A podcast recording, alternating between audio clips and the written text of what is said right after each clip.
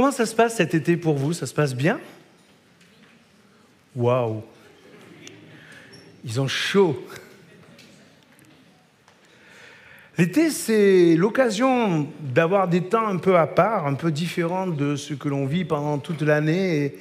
C'est important et c'est intéressant parce qu'on se retrouve euh, à la fois seul et à la fois dans la possibilité de, de prendre du recul par rapport à notre vie quotidienne. Et se pose la question, qui sommes-nous Qui suis-je au fond? À quoi sert ma vie? Est-ce que je vais vivre l'année prochaine comme euh, j'ai vécu euh, l'année scolaire précédente? Ou est-ce que je vais changer des choses? Alors c'est un lieu, l'été, euh, où on est peut-être parfois découragé. C'est un lieu peut-être aussi où on peut méditer davantage. Et je vous propose ce matin une méditation simple. Ça signifie quoi pour moi être disciple? Oui, euh, disciple le dimanche, ça va, mais la semaine, est-ce que je, je, continue à être disciple? Qu'est-ce qui fait que ce qui est allumé le dimanche s'éteint petit à petit dans la semaine? Il faut le dimanche suivant pour rallumer la flamme. Qu'est-ce qui fait que je ne vis pas toute la semaine dans cet enthousiasme que je vis le dimanche, dans ce temps de louange? Alors on va prendre deux exemples, on va prendre deux modèles c'est euh, Paul et Apollos. Le premier, on va le voir dans Actes au chapitre 9, verset 19. Paul était quelqu'un de déterminé à arrêter cet éclat qui avait, euh, qui avait commencé avec le christianisme. Et il disait, là, euh, il y a quelque chose qui me choque, c'est que ces gens-là disent que Christ qui a été un homme qui a vécu parmi nous, et Dieu. C'est pas possible de les entendre dire ça. Et il commence à persécuter les chrétiens. Et voilà que Jésus lui-même l'arrête en chemin en lui demandant Pourquoi me persécutes-tu? Et dans cette rencontre avec le Christ, il est devenu disciple. D'abord, il a fallu ce temps où il a médité, où il a même euh, perdu la vue, et puis ce temps où petit à petit il retrouve des disciples et il s'aperçoit que ceux qu'il combattait avaient précisément trouvé Dieu lui-même. Saul resta quelques jours avec les disciples qui étaient à Damas. Il se mit immédiatement à annoncer la bonne nouvelle dans les synagogues en proclamant que Jésus est le Fils de Dieu. Tous ceux qui l'entendaient étaient stupéfaits et demandaient, n'est-ce pas lui qui persécutait violemment à Jérusalem ceux qui font appel au nom de Jésus Et n'est-il pas venu ici exprès pour les arrêter et les ramener au chef des prêtres?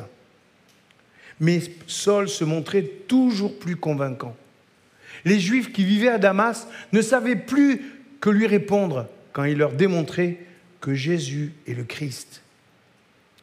Après un certain temps, les Juifs se concertèrent pour faire mourir Paul mais il fut averti de leur complot. On surveillait les portes de la ville jour et nuit afin de le mettre à mort. Alors les disciples de Saul l'amenèrent de nuit pour le faire passer de l'autre côté de la muraille de la ville, et en le descendant dans une corbeille. Et puis on voit plus loin, quelques chapitres plus loin, dans Acte 18, l'histoire d'Apollos. Un juif nommé Apollos né à Alexandrie, était arrivé à Éphèse. C'était un bon orateur qui connaissait très bien les Écritures. Il avait été instruit au sujet du chemin du Seigneur. Et plein d'enthousiasme, il l'annonçait et enseignait avec exactitude ce qui concerne Jésus. Mais il ne connaissait que le baptême de Jean. Il parlait avec assurance dans la synagogue. Après l'avoir entendu, Priscille et Aquilas le prirent avec eux pour lui expliquer plus exactement le chemin de Dieu. Ensuite, Apollos voulut se rendre en Achaïe. Les frères et les sœurs l'y encouragèrent et écrivirent une lettre aux disciples de cette région pour qu'ils lui fassent bon accueil. Une fois arrivé, il fut très utile à ceux qui étaient devenus croyants par la grâce de Dieu. En effet, avec des arguments solides, il contredisait publiquement les objections des Juifs. Il leur prouvait par les Écritures que Jésus est le Christ. Deux disciples focalisés sur le Christ. Paul est plutôt un évangéliste. Il nous est parlé de l'annonce, du kérigme. Il annonce, il est convaincant, et quand il arrive quelque part, ça choque, parce qu'il se fait entendre.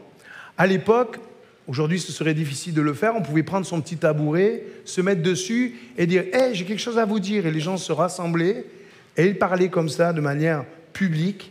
Et voilà que les Juifs discutaient entre eux. Ils disaient Ah non, mais c'est pas possible. Jésus, c'est un homme, il ne peut pas être Dieu. Ils discutaient entre eux. Puis certains étaient convaincus par les arguments de Paul et d'autres étaient énervés par les arguments de Paul. Et ils finissaient par se disputer. Ça finissait par des gendarmes qui arrivaient, qui, qui arrêtaient un petit peu tout, qui disaient Oh, euh, on va disperser la foule. Apollos était plus un enseignant. Cet homme avait des arguments tellement solides qu'il fondait la foi. En fait, le christianisme est en train de se développer. Le christianisme est en train de prendre de l'essor parce qu'il y a aujourd'hui des gens qui ont étudié l'Ancien Testament et qui disent celui qui est venu a été annoncé dans l'Ancien Testament.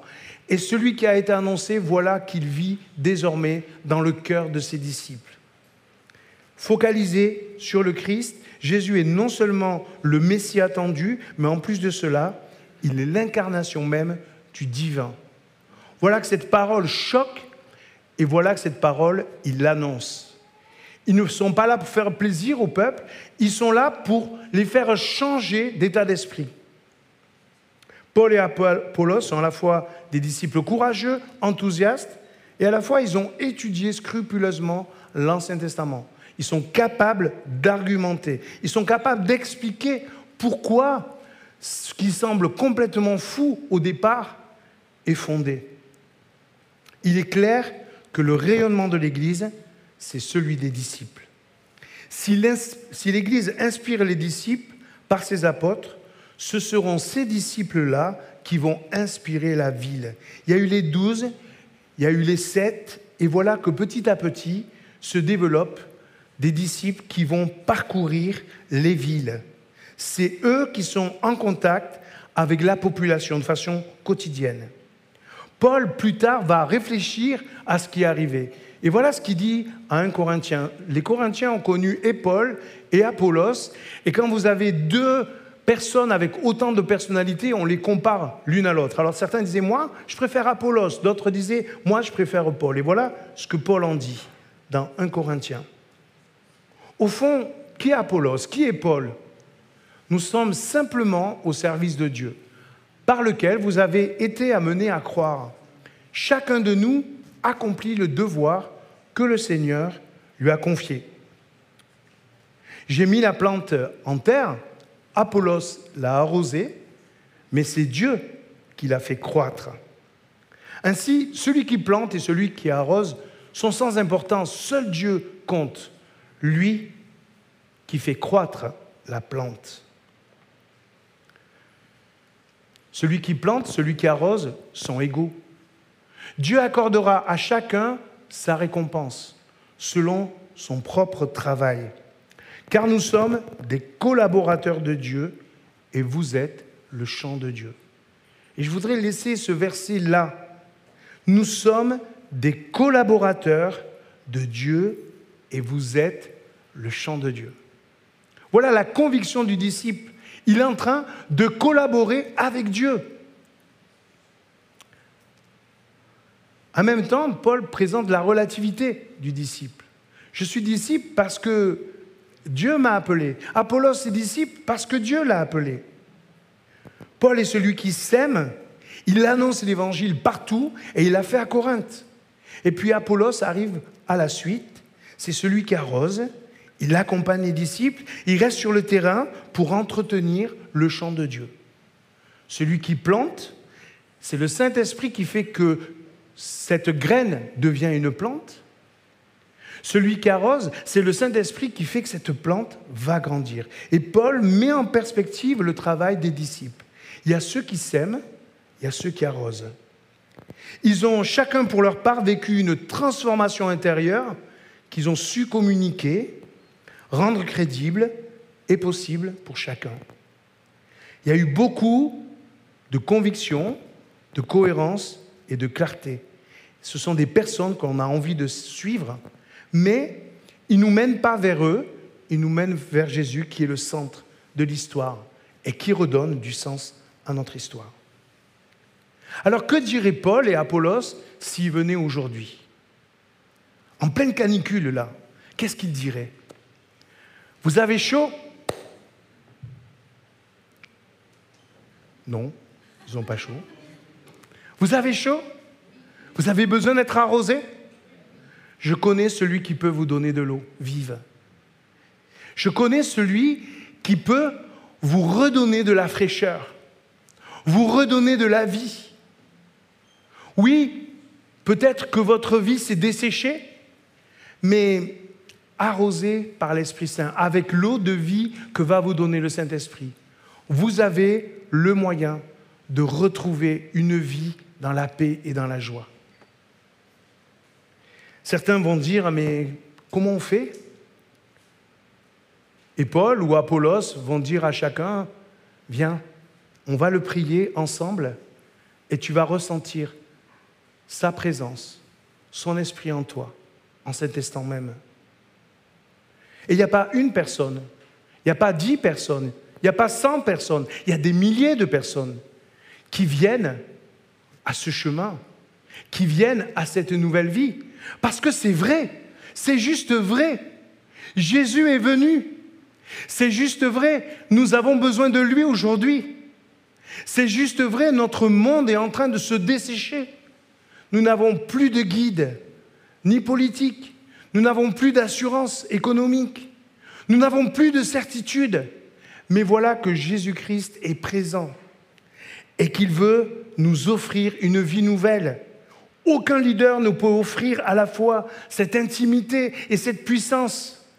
Jésus est avec toi chaque jour et tout pouvoir lui a été donné dans le ciel, mais aussi sur la terre. Et dimanche prochain, vous amenez ces personnes qui ont soif au culte, ils vont devenir disciples et à leur tour, ils vont annoncer, vous avez soif, vous êtes desséché, vous avez besoin d'eau. Et ces personnes euh, vont dire, bah oui, bien sûr qu'on a soif. Eh bien, je connais la source d'eau vive. Je connais la solution aux problèmes climatiques que nous avons aujourd'hui. C'est le Christ.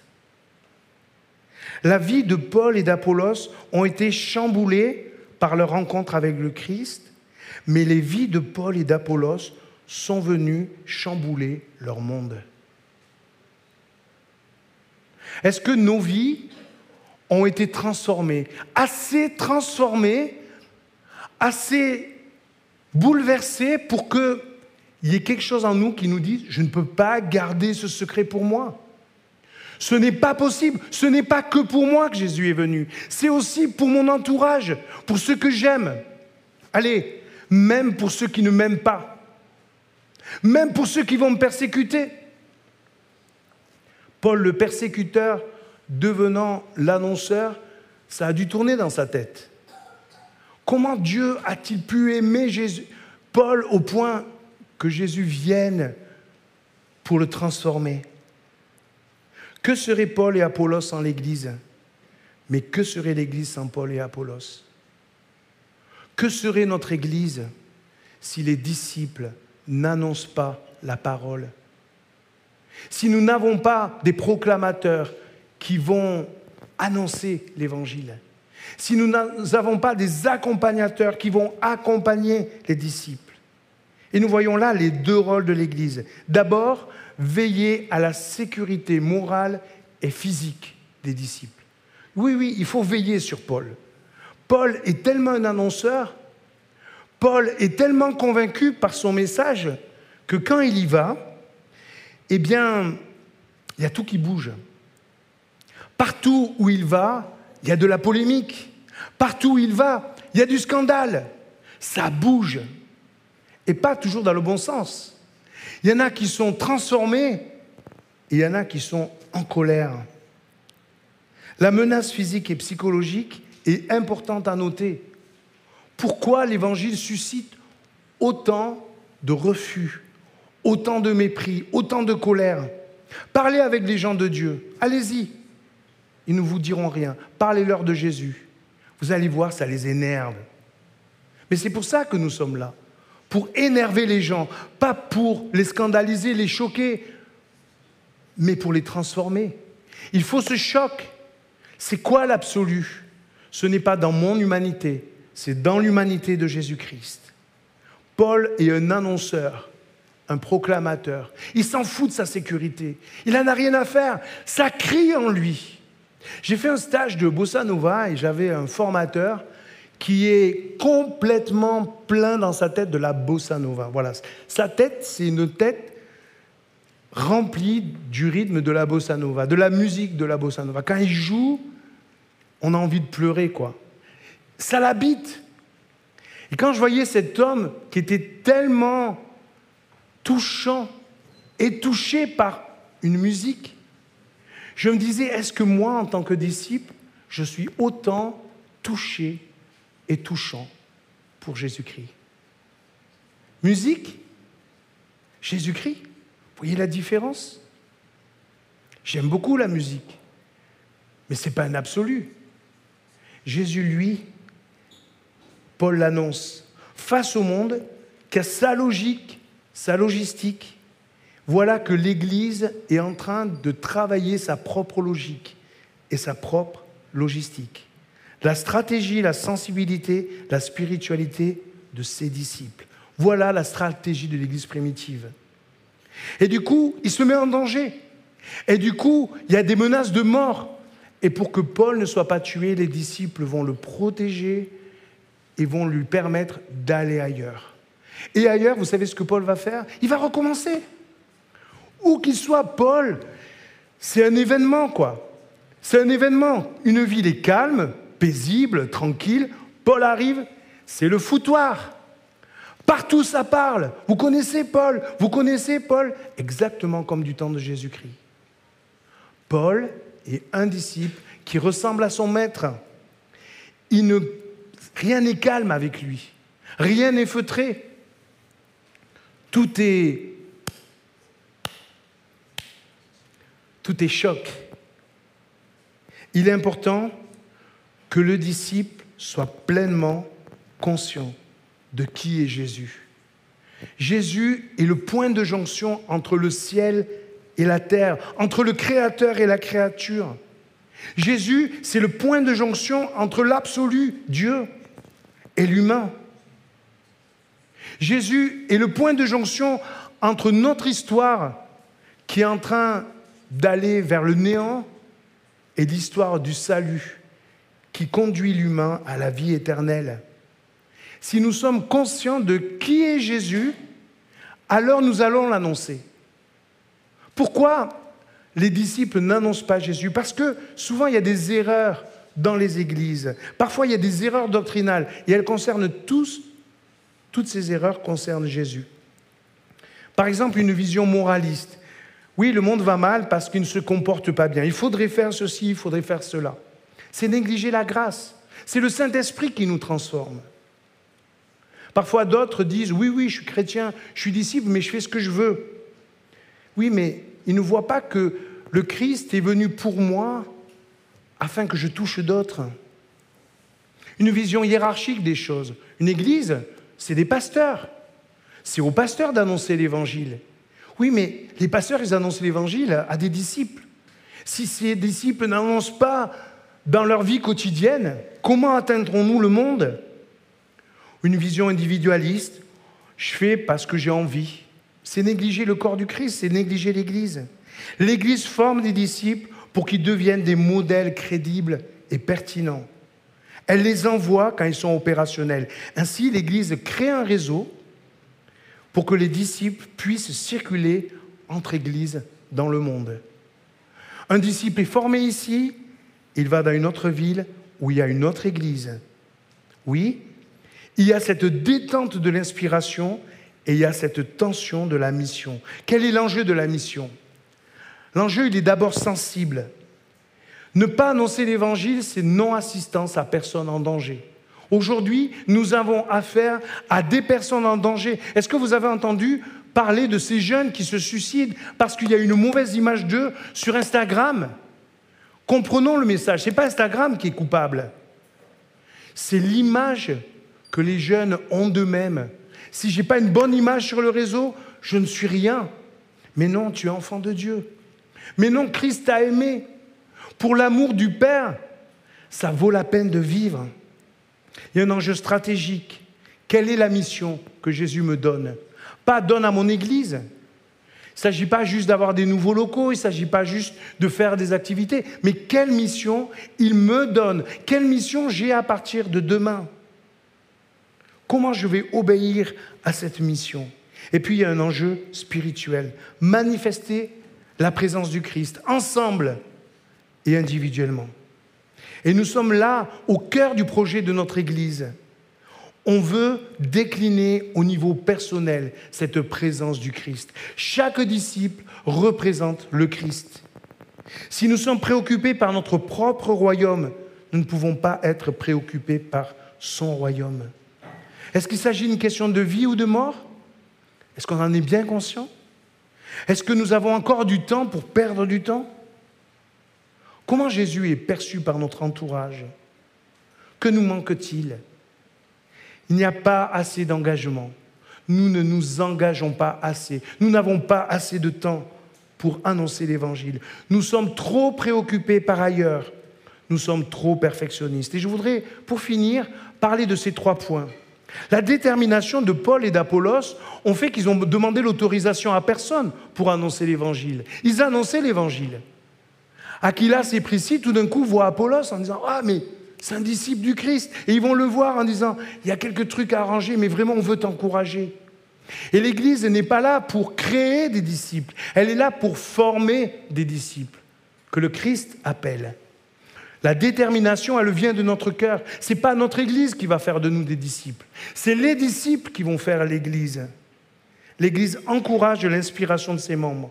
Elle les encourage à être courageux, audacieux, à corriger leurs erreurs parfois, mais sans les juger. Deuxième mot, préoccupation. Paul et Apollos refusent d'être préoccupés par leur image. Quand dans Corinthe, on va comparer Paul et Apollos, Paul va répondre, mais à Paul et Apollos, c'est rien. C'est pas ça le problème. Les disciples sont au service, sont préoccupés par le Christ. Ils sont focalisés sur le Christ. Ils agissent à la fois seuls et dans leur environnement. Mais ils ont le soutien de l'Église. Quand ils sont en train de témoigner dans la ville, chacun d'eux, ils sont soutenus par la prière, par l'attention, par la bienveillance de leur Église. Ils prennent des initiatives, mais ils écoutent les conseils. Ce sont des personnalités solides, créatives, libres, mais pas têtues. Ils écoutent les autres. Ils connaissent leurs dons, ils les mettent en œuvre. C'est dans l'action qu'ils observent les modifications à faire mais aussi ils confirment leur talent spécifique. Et puis perfectionnisme. Paul se met en danger. Et il faudra qu'il apprenne à se mettre moins en danger. Mais il n'y arrivera jamais d'ailleurs. Chaque fois qu'il va quelque part, il se fait soit lapider, soit mettre en prison, soit torturer. Il lui arrive chaque fois, dans chaque ville où il va, ça va toujours trop loin. C'est Paul. Et à la fin de sa vie, il dira, je souffre. Ben, c'est normal. C'est normal que tu souffres. Tu as été lapidé deux fois. Je vous. Enfin, j'imagine pas Paul euh, en train d'aller se baigner dans une piscine, quoi. Si vous voyez Paul, ce n'est pas des tatouages qu'il avait sur le corps, c'était des cicatrices. Il a, été, enfin, il a été lapidé plusieurs fois, il a été fouetté plusieurs fois, son corps était un corps de souffrance, parce que pour annoncer l'évangile, il allait toujours trop loin. Et plusieurs fois, l'Église lui a sauvé sa vie. De même pour Apollos, Apollos était enthousiaste, il avait des arguments, mais il avait besoin de formation encore. Alors Aquilas et Priscille vont le former. Est-ce que l'Église nous encourage? C'est dans l'action qu'on va apprendre. C'est pas juste on va apprendre et puis on va agir. C'est on agit et on corrige au fur et à mesure. Il est temps de conclure. On veut ressembler à cette Église, mais est-ce que nous sommes prêts à en payer le prix? Est-ce que nous sommes prêts à nous consacrer à notre vie de disciples Est-ce que nous voulons être des disciples qui vont faire des disciples? Et c'est ça la difficulté aujourd'hui de l'Église. L'Église fait des disciples. L'Église doit faire des disciples qui vont faire des disciples. Oui, il y a eu les douze apôtres, mais ça ne s'est pas arrêté là. Il y a eu les sept, et maintenant il y a Paul, il y a Apollos, il y a tous ceux qui vont être formés à Éphèse. On veut ressembler à cela. Une église rayonnante, bienveillante, ouverte. Ce sont des disciples rayonnants, bienveillants et ouverts. Est-ce que nous avons envie de le vivre, ça? On n'est pas très loin, les amis, de cela. Mais il nous faut franchir un cap. Il nous faut vraiment ce temps d'été qui reste, prier le Seigneur. Seigneur, je suis trop resté encore euh, dans mon coin, je n'ai pas pris assez de temps dans mon culte personnel, mais aussi dans mon engagement à être disciple. Peut-être certains d'entre vous, vous allez me dire, mais moi, je ne suis pas quelqu'un qui va parler comme ça, comme Paul, dans la rue. OK, mais peut-être tu peux accompagner des disciples que d'autres auront appelés. Il y a ceux qui vont semer, il y a ceux qui vont arroser. C'est quoi ton ministère? Arroser? Semer? Le semeur a besoin de celui qui arrose, mais ceux qui arrosent ont besoin de semeurs.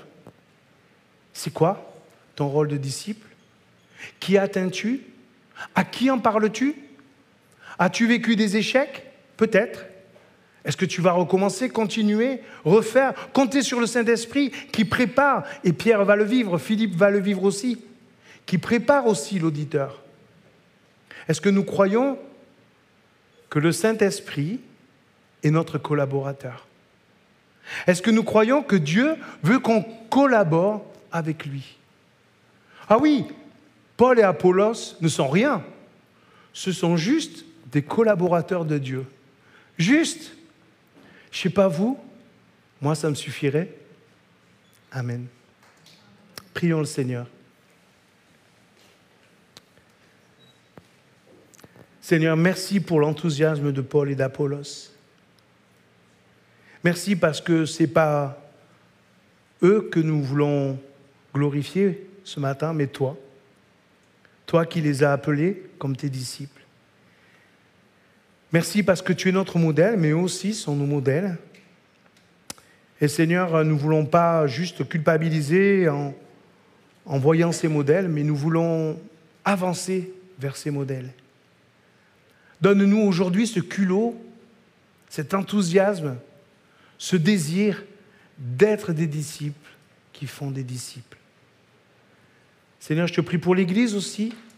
Inspire ses responsables afin que nous puissions vivre ensemble cette Église qui se disperse, pas juste qui se rassemble, mais qui se disperse pour aller toucher la cité. Te prions pour Valence, nous te prions pour euh, les villes, les villages autour de Valence. Nous te demandons que là où nous habitons, nous puissions être des proclamateurs, des diffuseurs de ton évangile. Autour de nous, plus loin, qu'importe. Seigneur, ouvre-nous les portes, montre-nous le chemin. Mais surtout, Seigneur, que nous ne restions pas repliés sur nous-mêmes, en tant qu'Église et en tant que personne. Donne-nous de dire à l'extérieur ce que tu nous dis à l'intérieur. Aide-nous à diffuser cette transformation que tu as opérée dans nos vies. Oui Seigneur, nous te demandons ton aide ce matin. Amen.